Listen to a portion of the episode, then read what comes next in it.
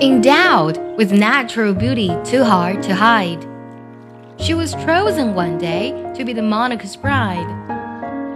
Turning her head, she smiled so sweet and full of grace that she outshone in six palaces the fairest face.